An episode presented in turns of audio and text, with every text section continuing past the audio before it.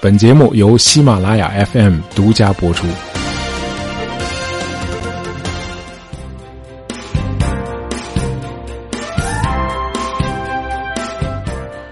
有的人远见非凡啊，有的人擅长实干。嗯，在我看来啊，真正能改变世界的是那些既有超前的理念，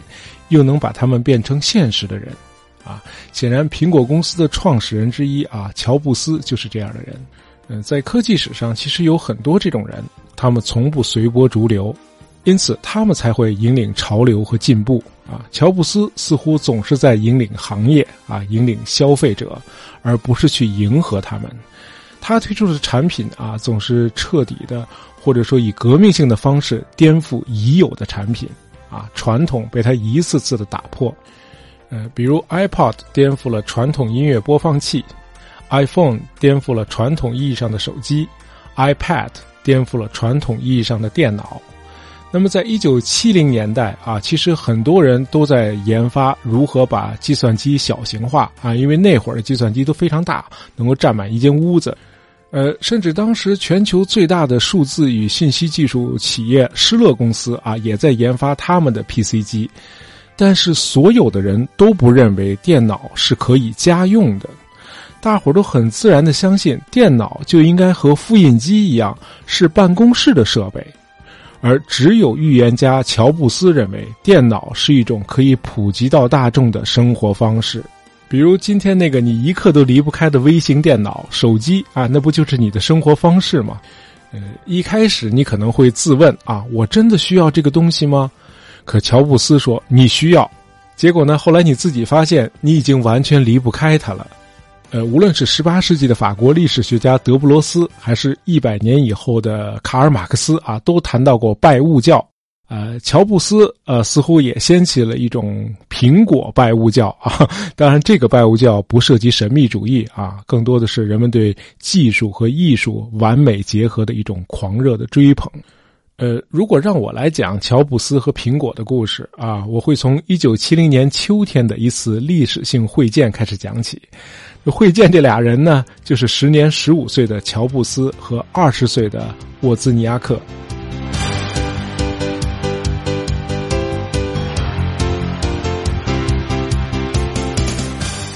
这个时候的乔布斯还是个中学生，而沃兹尼亚克已经在读大学了啊！这两个人都是电子技术发烧友，啊，不知道是天意还是为了符合当地的传统，两人初次见面是在一个车库里。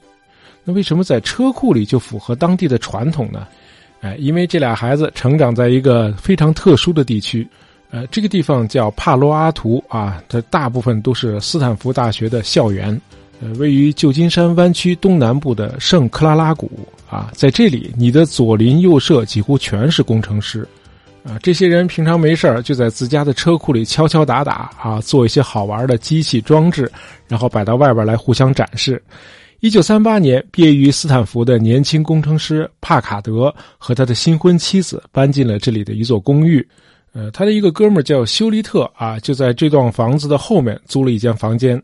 啊，就在这座公寓的车库里，这哥俩也在里边敲敲打打，哎，然后就制造出了他们的第一件产品啊，一台音频震荡器。这俩人从他们的导师斯坦福大学工程系主任特曼教授手里借了五百三十八块钱啊，有整有零的啊，教授估计兜里就这么多钱。那么用这笔钱呢，这俩人就成立了一家公司，帕卡德和休利特就以他们姓名的首字母 H 和 P 作为公司名字。哎，我们把 HP 翻译成惠普，今天是一家世界级的企业，它就诞生在一个车库里。哎，这车库在这儿是有传统的。那么，在一九五五年，也就是乔布斯出生的那一年，惠普就已经是一家大块头的企业了啊，拥有员工近一万人。那关于斯坦福大学和特曼教授，咱们再多说几句啊。今天我们都知道，斯坦福是全球一流的名校。可是，在二战前后，这大学除了校园面积傻大傻大的啊，占地面积三十三平方公里，可他那会儿和东海岸的那些名牌大学根本就没法比。而且，因为当时的西部还相对比较落后，那么很难留住毕业生。好学生一毕业都去东海岸找工作了。那么到了一九五一年啊，曾经一手托起惠普的那个特曼教授，决定在斯坦福校园里创办一个面积为七百英亩的工业园区。哎，这个斯坦福校园大嘛，地方闲着也是闲着。那么在这个园区里啊，学生们可以建立自己的科技企业，哎，把自己的技术创意商业化。于是这部分校区所在的圣克拉拉谷，后来就有了享誉全球的名字——硅谷啊，这就是硅谷的由来。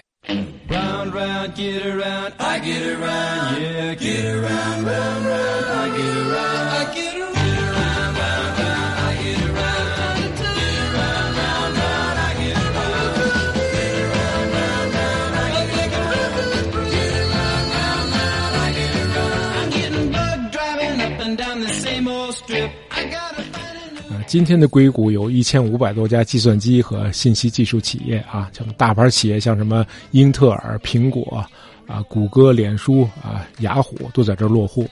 那么在硅谷的发展历程中，最重要的一项技术显然是半导体啊，信息技术的核心嘛。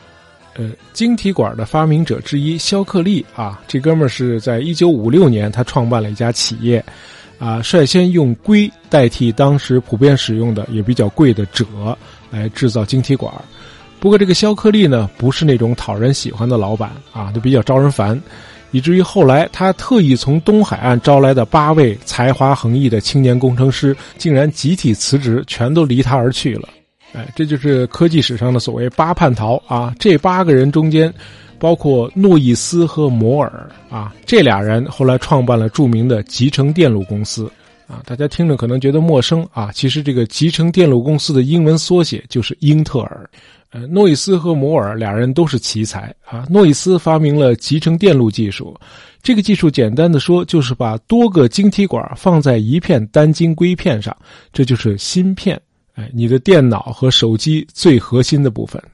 而摩尔的发现更是给半导体芯片产业带来了爆炸式的发展。摩尔1965年绘制了一张图表，这图表显示，集成电路每个芯片所能容纳的晶体管数目，大约每十八个月就会翻一番，性能也会相应的提升。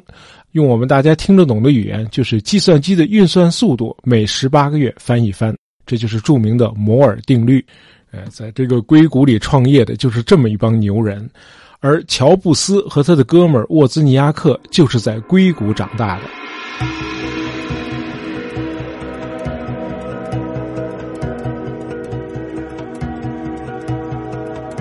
乔布斯生于一九五五年啊，他父母是一对未婚的研究生情侣，呃，男方是叙利亚人，而女方家是天主教徒，那女方的父亲就强烈反对两个人结成姻缘。于是，乔布斯就被一对儿啊自己没有孩子的夫妇收养了，啊，这是一个工薪阶层的家庭啊，美满和睦，对小乔布斯也是百般的疼爱，甚至达到了溺爱。啊，乔布斯后来在性格中表现出来的自私、无情、任性、偏执和唯我独尊，很可能与童年时期家长的溺爱有关。啊，乔布斯和他的好基友沃兹尼亚克在互补上可以说是达到了极致啊！两人在各个方面都是截然不同的。乔布斯瘦，沃兹尼亚克胖。乔布斯自私啊，会算计，强势，巧舌如簧；而沃兹尼亚克真诚、善良啊，为人宽厚啊，极度腼腆。乔布斯在大学里学的是文科，但他同时也喜欢电子学，因此是个文理科双料人才。而沃兹尼亚克是个典型的技术天才啊，超级理工男，对人文领域完全陌生，更缺乏商业头脑。嗯，这小哥俩后来就经常在一起鼓捣电子设备啊。比如，他们俩传了一个小设备，然后把它接在美国电报电话公司 AT&T 的电话线路上，这样就可以免费打国际长途了。这当然是非法的啊！那么最不着调的是，这小哥俩还冒充美国国务卿基辛格，给梵蒂冈的教皇拨了一个电话。还好，因为有时差嘛，当时教皇还没有起床。那么在线路的那一头，一位红衣主教从言谈中识破了这两个孩子的恶作剧。这个乔布斯从来就不是一个乖孩子啊，他的叛逆心非常的重，啊，他上了大学，后来又辍学了，他吸过大麻，后来又迷上了东方的禅宗，啊，为此还专门去了趟印度，一待就是半年多，嗯，结果什么收获都没有，哇，他感到非常的失望啊。这个时候，时年二十岁的乔布斯开始想，也许爱迪生对世界做出的贡献比卡尔马克思和印度教的大师加在一起都要大。呃，一九七五年回国后，他就与沃兹尼亚克一道创立了苹果公司。呃，据说在此之前，他痛苦了很久啊，因为他有两个选择：他可以去日本灵修啊，继续追寻生命的真谛；另一个选择呢，就是和好基友沃兹尼亚克一起创办苹果电脑。后来呢，他还是选择了后者。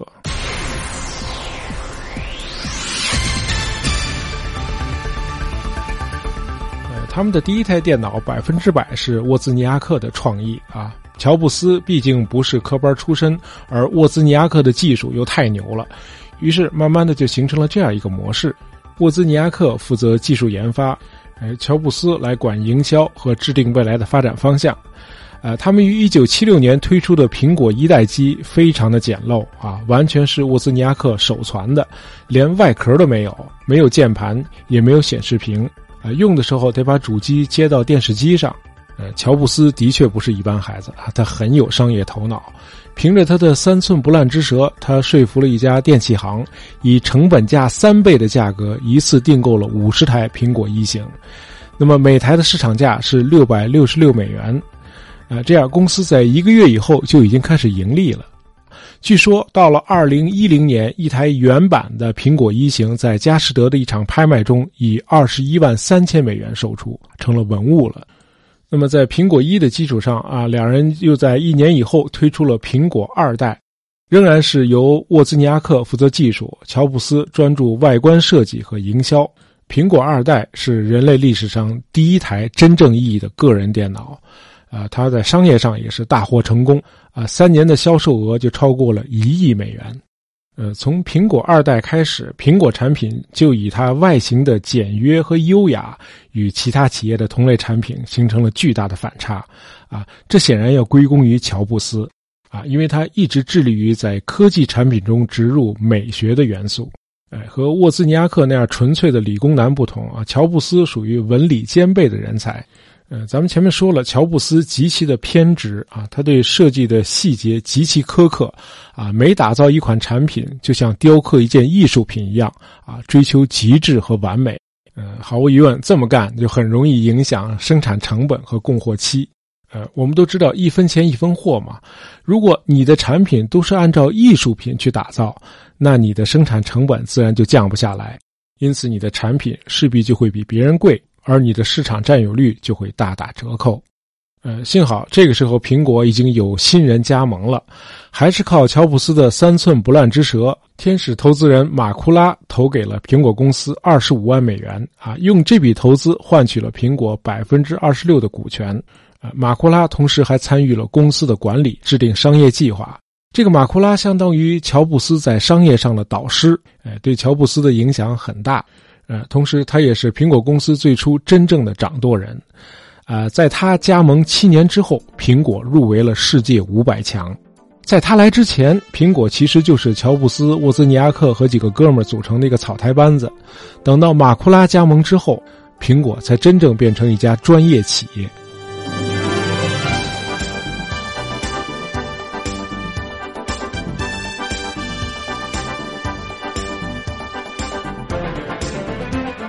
呃，为了让企业符合市场规律，就得限制乔布斯对产品外观过度极端的艺术追求。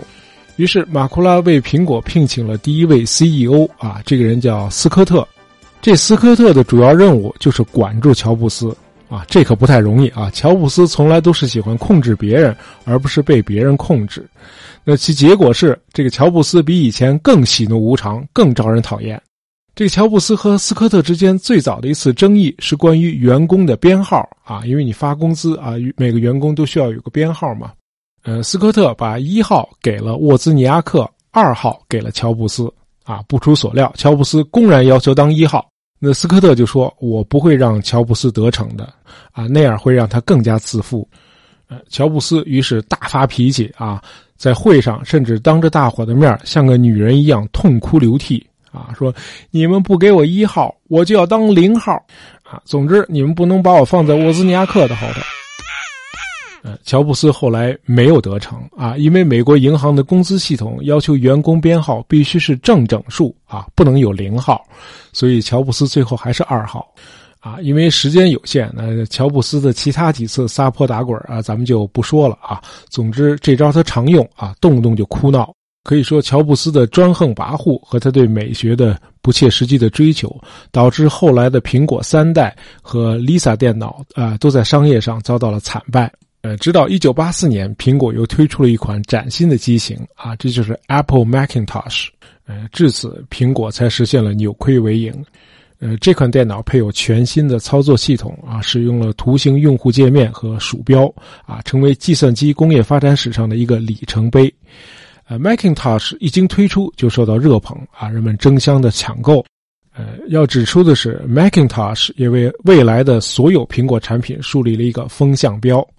啊，研发 Macintosh 的时候啊，沃兹尼亚克已经从苹果公司淡出了，他仍然是苹果的大股东，但是不再接触业务。还在当初啊设计苹果二代的时候，乔布斯和沃兹尼亚克就一直有个争议。呃，乔布斯坚决反对在机器上设置各种扩展槽，而沃兹尼亚克坚决主张设置这些扩展槽，因为有了扩展槽，用户就可以在电脑主板上插入一些部件来增加一些新的功能。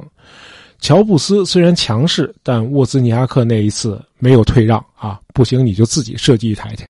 于是乔布斯就让步了。因此，苹果二代上有八个扩展槽，但是这一次 Macintosh 是属于乔布斯的，不是沃兹尼亚克的。因此，这款电脑上没有任何扩展槽，呃，整个机身非常的光滑圆润，用户甚至都无法用改锥来打开机箱。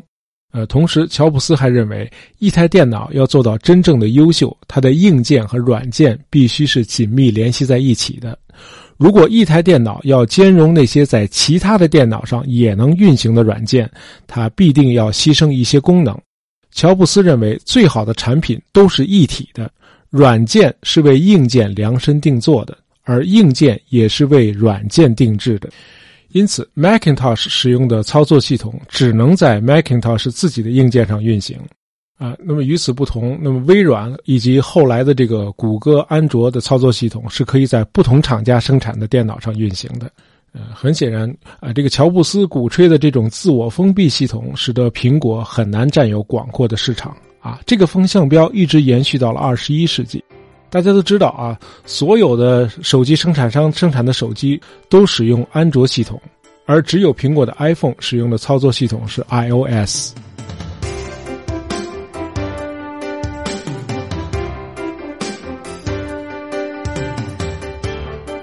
那么另一个风向标就是我们前面一再提到的乔布斯对产品的那种狂热的美学追求。他说：“我们的设计思想就是极致的简约，我们追求的是让产品达到能够在现代艺术博物馆展出的那种品质。”乔布斯认为，呃，简约化的设计的一个核心要素就是让人能直观的感觉到这个机器的操作是非常简单的。那么，在苹果公司里有一个共识啊，乔布斯从不在产品上做任何的妥协，他是个控制欲极强的完美主义者。而如果哪个人不愿意把产品做到完美，那他在乔布斯的眼里就是个白痴。啊，乔布斯非常的跋扈啊，非常的唯我独尊，他和 CEO 斯科特完全搞不到一块儿。呃，苹果公司最大的股东马库拉啊，就是咱们刚才说的乔布斯的那位商业导师啊，他就得三天两头的来裁决乔布斯和斯科特之间的纠纷。那么最后实在没辙了，马库拉被迫只好赶走了斯科特啊，然后他自己呢就很不情愿的当上了总裁。马库拉呢比较惧内啊，什么事儿都听他媳妇儿的啊，他曾经答应过他妻子啊，这份差事是暂时的。那么到了一九八二年底，马库拉已经在这个职位上干了差不多两年了，啊，他妻子给他下了最后通牒啊，你给我马上去找接班人。呃，马库拉认为乔布斯还不太适合担任苹果的总裁，于是呢，就还得到外边去找人。这样呢，乔布斯最大的对手就登场了啊，这是百事公司啊，百事可乐部门的总裁斯卡利，啊，据说这哥们是当时商界最火的产品营销奇才。呃，乔布斯亲自三顾茅庐啊，洋洋洒洒一阵忽悠啊，终于把斯卡利给说动了。呃，乔布斯的这个忽悠演说词里还包括那句著名的：“呃，你愿意继续在这儿卖糖水呢，还是跟我一块儿去改变世界呢？呃，斯卡利受到乔布斯的感召，就去苹果走马上任了啊。结果两人的蜜月期很快就结束了。斯卡利和其他的高层越来越不能忍受乔布斯的偏执和他在公司决策上的独断专行，于是时年三十岁的乔布斯就被他自己请来的 CEO 斯卡利赶出了他自己创立的苹果公司。啊，当然，乔布斯就是乔布斯啊。离开苹果之后，他又继续创业了。他先成立了一家电脑公司，叫 Next，然后呢，又从这个著名导演、制片人乔治·卢卡斯手里收购了皮克斯动漫工作室。一九九五年啊，这个动漫工作室推出了全球首部三 D 立体动画片《玩具总动员》。呃，二零零三年又拍摄了轰动一时的《海底总动员》啊，彻底改变了人们对动画片的认知。呃，这个皮克斯动漫工作室在二零零六年被迪士尼收购啊，乔布斯因此也成了迪士尼最大的个人股东。这个时候的苹果公司的经营已经陷入了困境，呃，不得不于一九九六年以收购 Next 的方式，把乔布斯又召回了苹果。第二年，乔布斯成为苹果的临时总裁。啊，后边的情况大家都很熟悉了啊，轮不上我这个老古董来讲了。总之，随着 iPod、iTunes、iPhone 和 iPad 一一登场，苹果到了二零一二年成为呃有史以来全球市值最高的企业。